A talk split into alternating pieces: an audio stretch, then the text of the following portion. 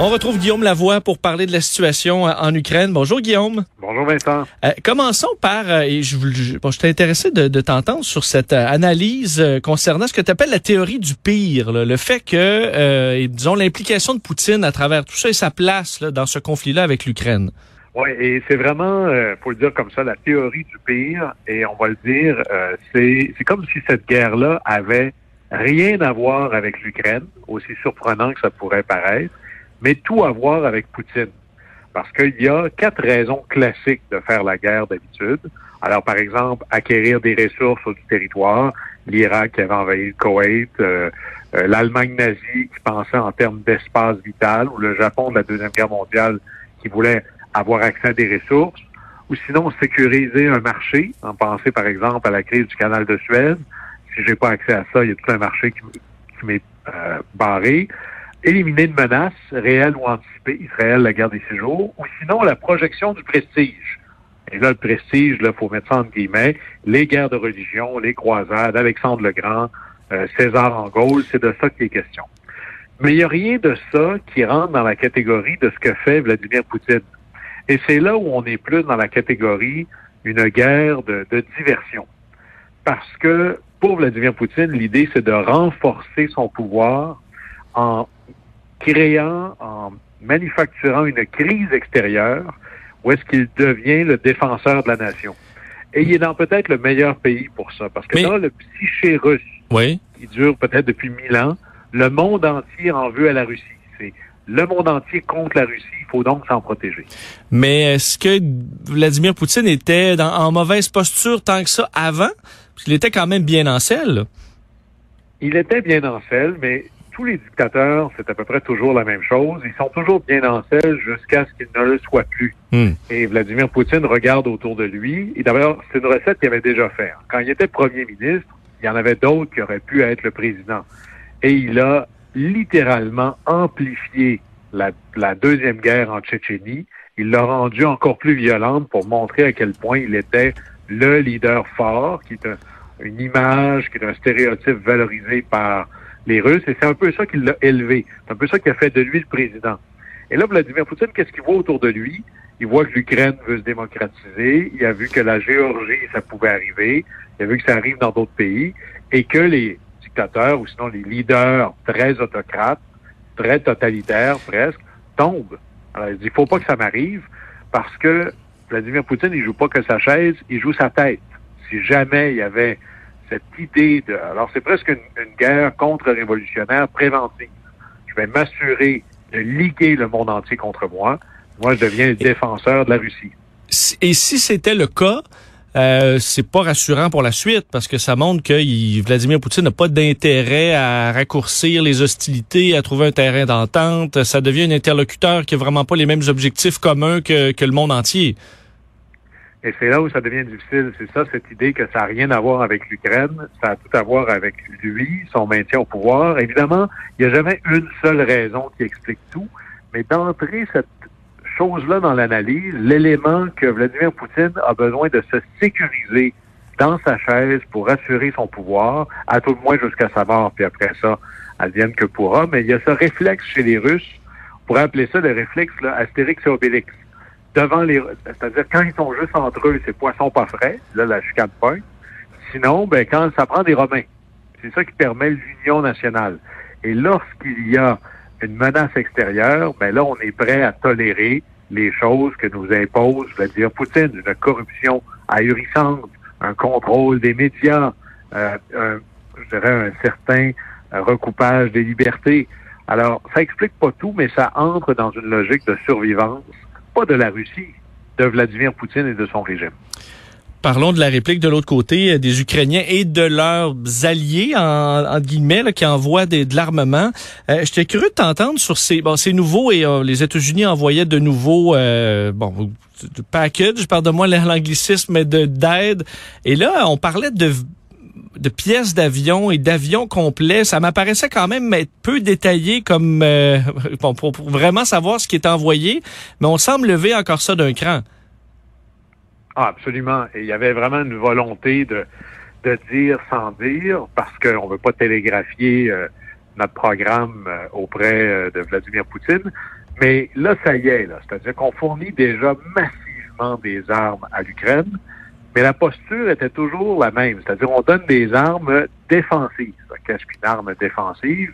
C'est un peu presque de la sémantique là, poussée, mais c'était par exemple des missiles anti-chars, des missiles anti-aériens. Donc, c'est des armes qui ne servent essentiellement qu'à se défendre, pas attaquer. Là, ce que l'Ukraine a demandé depuis très longtemps, c'est d'obtenir des armes offensives, des avions de combat, des chars d'assaut, des canons euh, d'artillerie lourde. Et là, ça, ça change la donne, parce qu'au-delà de la sémantique, il y a toujours une idée de dire que est-ce qu'on est en guerre? Est-ce que l'OTAN est en guerre? Est-ce que le Canada est en guerre? Non. Hein, parce qu'il n'y a personne qui est obligé d'entrer là-dedans. Le territoire de l'OTAN n'a pas été attaqué, donc tout le monde a une voie de sortie. Et le président américain a toujours dit, comme tous les autres d'ailleurs, on n'enverra pas de troupes sur le sol ukrainien, et entre autres parce qu'on veut tout faire pour éviter une confrontation directe avec la Russie. Et je le cite, Biden dit, si c'est ça, c'est la Troisième Guerre mondiale. On veut pas ça.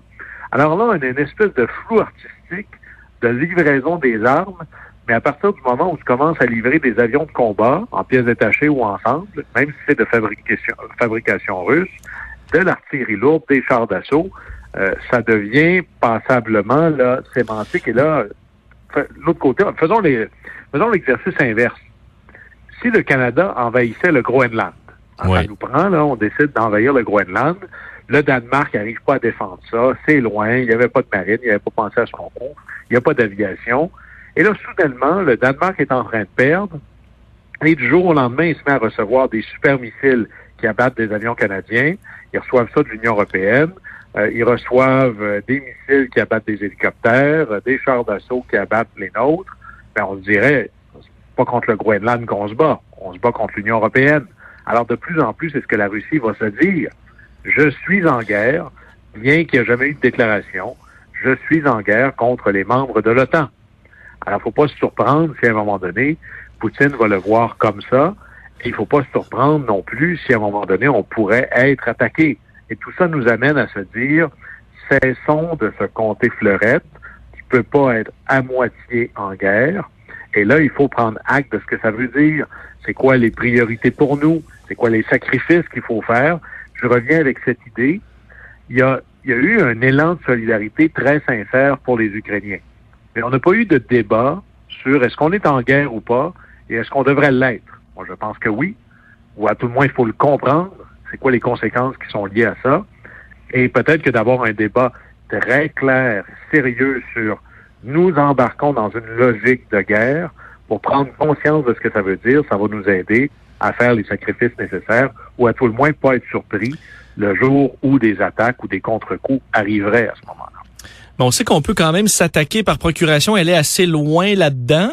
Euh, Est-ce que de le on parlait d'avions de chasse, mais en pièces détachées. Est-ce que si j'envoie les moteurs dans un emballage, après ça j'envoie la carlingue, le cockpit dans un autre, est-ce que pour l'image on peut euh, bon donner l'air qu'on n'a pas franchi cette ligne-là qui nous amène automatiquement en conflit direct? Ben, on va essayer de maintenir l'illusion le plus longtemps possible, ou le plus longtemps que les deux principaux belligérants, là, je parle pas de l'Ukraine, mais je parle de la Russie et essentiellement les pays membres de l'OTAN, accepteront la charade. Parce que tout le monde comprend très bien qu'est-ce qui se passe. Et à la fin, aider l'autre qui se combat, c'est la même chose que d'être en combat soi-même. Parce que si on nourrissait pas les soldats ukrainiens, ils pourraient pas faire la guerre. Si on n'envoyait pas d'essence pour mettre dans dans leur euh, véhicule de transport, ils seraient pas capables, si on leur donnait pas des millions de ravitaillements en munitions et en armes, ils seraient pas capables de faire la guerre. Alors on est véritablement, vous savez, dans une vraie guerre, les lignes d'approvisionnement sont presque aussi importantes que les soldats sur la ligne de front. Alors, on en fait partie. On veut probablement, et c'est le jeu que jouent habilement les membres de l'OTAN, étirer la charade le plus longtemps possible. On s'évite potentiellement des, des contre-coups. Hmm. Mais il faut savoir qu'à tout moment, de l'autre côté, ils peuvent se dire, OK, là, tout ça, là, c'est, une invention de l'esprit qu'ils sont pas vraiment en guerre. Mes soldats meurent, mes chars d'assaut se font éclater, mes avions se font descendre parce qu'ils les aident. Et c'est pour ça que il va y avoir les premiers lieux à être peut-être visés seront les, les pôles d'approvisionnement sur la frontière de la Pologne.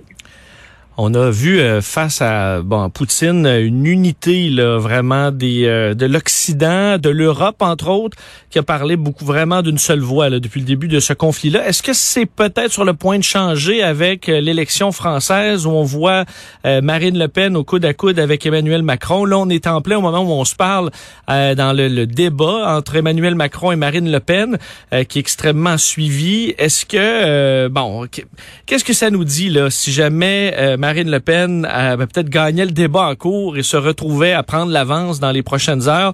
Est-ce que ça change réellement la donne sur la réponse internationale face à Poutine? Alors, ah, ce serait un point de bascule euh, absolument déterminant. Déjà, au sein de l'Union européenne, il y a un mauvais élève qui s'appelle la Hongrie, euh, par le gouvernement de M. Orban, qui est essentiellement un allié ouvert de Vladimir Poutine, qui refuse cette idée de s'en prendre à la Russie. Euh, pour lui, là, et, là, c'est pas un, c'est pas tant une ligne de j'aime les Russes versus Bruxelles, c'est plutôt une ligne nationaliste, une ligne très autoritaire, cette, cette idée de démocratie libérale qu'on trouve que c'est un modèle intéressant, contre les modèles supranationaux où Washington joue un rôle très important. Et en France, on a ça. vous avez, aujourd'hui, c'est euh, au débat, c'est Macron-Le Pen, mais vous avez aussi Mélenchon. Mélenchon, c'est la gauche dure. Et il y a, là, il dit moins, mais il y a un mois, il faisait des discours. Ça avait presque l'air de, euh, de chanter euh, la pomme à Vladimir Poutine, qui était une victime des Américains. Alors, il y a un fond en France de, on dirait, d'intolérance au leadership américain. Il y a un inconfort avec l'idée que euh, la, Bruxelles ou quelqu'un d'autre que la France pourrait décider pour l'avenir des Français. Alors là, on a deux camps.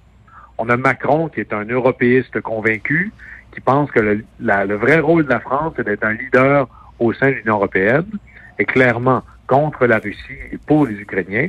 Et de l'autre côté, mais là, c'est la mouvance nationaliste, la mouvance contre le fédéraliste européen, contre l'Union européenne de Le Pen. Et dans le cas de l'Ukraine, ça joue beaucoup le Pen est beaucoup dans cette idée qu'il faudrait sortir de l'OTAN. La France devrait sortir de l'OTAN. Elle devrait quitter l'Union européenne. Elle devrait refuser le leadership de Bruxelles et de Washington dans une logique binaire contre la Russie. Surtout que Le Pen n'est pas exactement innocente là-dedans. Lorsque son parti avait accès à aucune banque pour se financer, il y a une banque qui finançait ou qui acceptait de faire affaire avec, à l'époque, le Front National. C'était une banque russe. Et euh, les Le Pen ont jamais été très très loin de la Russie. Et c'est tout récent là qui, qui, ont un peu levé le ton contre Vladimir Poutine. Il y avait vraiment cette logique de c'est la faute de l'Occident de, de, manquer de respect à Vladimir Poutine. Il défend ses intérêts. Ils sont très à l'aise avec cette idée. Et moi, je suis convaincu, un peu comme on a vu les Russes intervenir dans le processus électoral américain, il y avait un peu cette idée de soutenir, d'aider, de favoriser des partis à la Le Pen. Alors, s'il fallait que euh, Le Pen gagne, ce serait une transformation du conflit avec l'Ukraine parce que ça créerait au sein de l'OTAN comme de l'Union européenne une fracture béante. La Hongrie, c'est gentil, mais c'est un petit pays, il est loin, il n'est pas très riche. Et surtout, la euh, France, c'est une puissance nucléaire importante. Et ce, le leader un peu de l'Europe, ça a été l'Allemagne, beaucoup sur Angela Merkel. on est en transition avec M. Scholz, euh, de sorte que Emmanuel Macron avait pris plus, plus, plus d'importance dans tout ça. Donc là, est-ce que l'Europe perdrait un peu son leader? Oui, mais il faut savoir que pour la France, c'est toujours une relation amour-haine. Ils sont très, très contents. C'est-à-dire, le président français, dans le cliché français, c'est Louis XIV. Il, voit encore beaucoup comme ça. Et il déteste cette idée qu'il puisse y avoir des pouvoirs supranationaux. Euh, le, F-word, le mot qui commence en F en France, c'est fédéraliste. On peut pas dire ça. Alors, il faudrait leur expliquer qu'il y a quand même 60% des lois qui émanent de directives de Bruxelles. Alors, à la fin, c'est un membre d'une fédération, la France. Mais ils ont quand même une armée très importante, c'est une puissance nucléaire, c'est un, je dirais, une certaine lumière culturelle, c'est un système ou un écosystème diplomatique très important. Mais le vrai leader de l'Europe, enfin, il y a une vieille blague qui dit l'Union européenne, c'est comme la Coupe du monde de soccer. Il se passe plein de choses, mais à la fin, les Allemands gagnent. Alors, le leadership allemand est très clair dans l'Union européenne, de par leur taille, population, l'économie. Mais à la fin, s'il n'y a jamais eu de volonté, il y a eu des rivalités avec l'Union européenne et l'Allemagne. Il n'y a jamais eu de hmm. volonté française de quitter un écosystème politique qu'ils ont contribué à créer.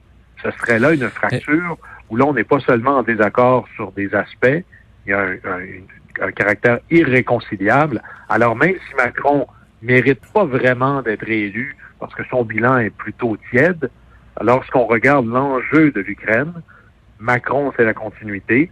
Le Pen, ce sera un point de rupture très important. Et il va être intéressant de voir quelle part ça va avoir, qui est d'ailleurs très rare en politique française, où l'international aurait une part importante dans la, politique présidentielle française. Oui, parce qu'en en terminant, puis je, je, ferai entendre des extraits à nos auditeurs de, ce qui se passe dans ce débat-là sous peu, mais on comprend que Emmanuel Macron doit ramener le débat constamment sur la question de l'Ukraine, qui touche quand même les Français, on, l'a vu, et euh, ben, Le Pen, elle va ramener ça sur ce qui se passe à l'intérieur, puis l'inflation, puis la frustration des Français. Donc, ils ont vraiment les deux pas le même agenda pour ce soir pas le même agenda, mais M. Macron devrait faire attention. Moi, je, vivais en Europe, je travaillais à l'Union européenne lorsque le Front national commençait à monter. Et on disait à l'époque, ces gens-là montent, on, y avait, on les traitait comme des infréquentables, ce qui était une, erreur colossale, parce que on se moquait de leurs préoccupations, qui était un sentiment d'insécurité face à la mondialisation, qui était, enfin, exactement les sentiments qui ont fait élire Trump à ne pas répondre à leurs préoccupations. On ne fait que les renforcer et ils ne font que monter depuis. Alors là-dessus, tant le reste de l'Europe que M. Macron devrait porter une attention aux inquiétudes des Français, devrait faire très attention de paraître hmm. comme un vassal de Washington ou de Bruxelles, mais de montrer que la France, qui est supposément euh, le creuset de la liberté, a un rôle à jouer au sein de l'Europe, un rôle de leader, et ça, ça va jouer, je pense, à l'avantage de M. Macron.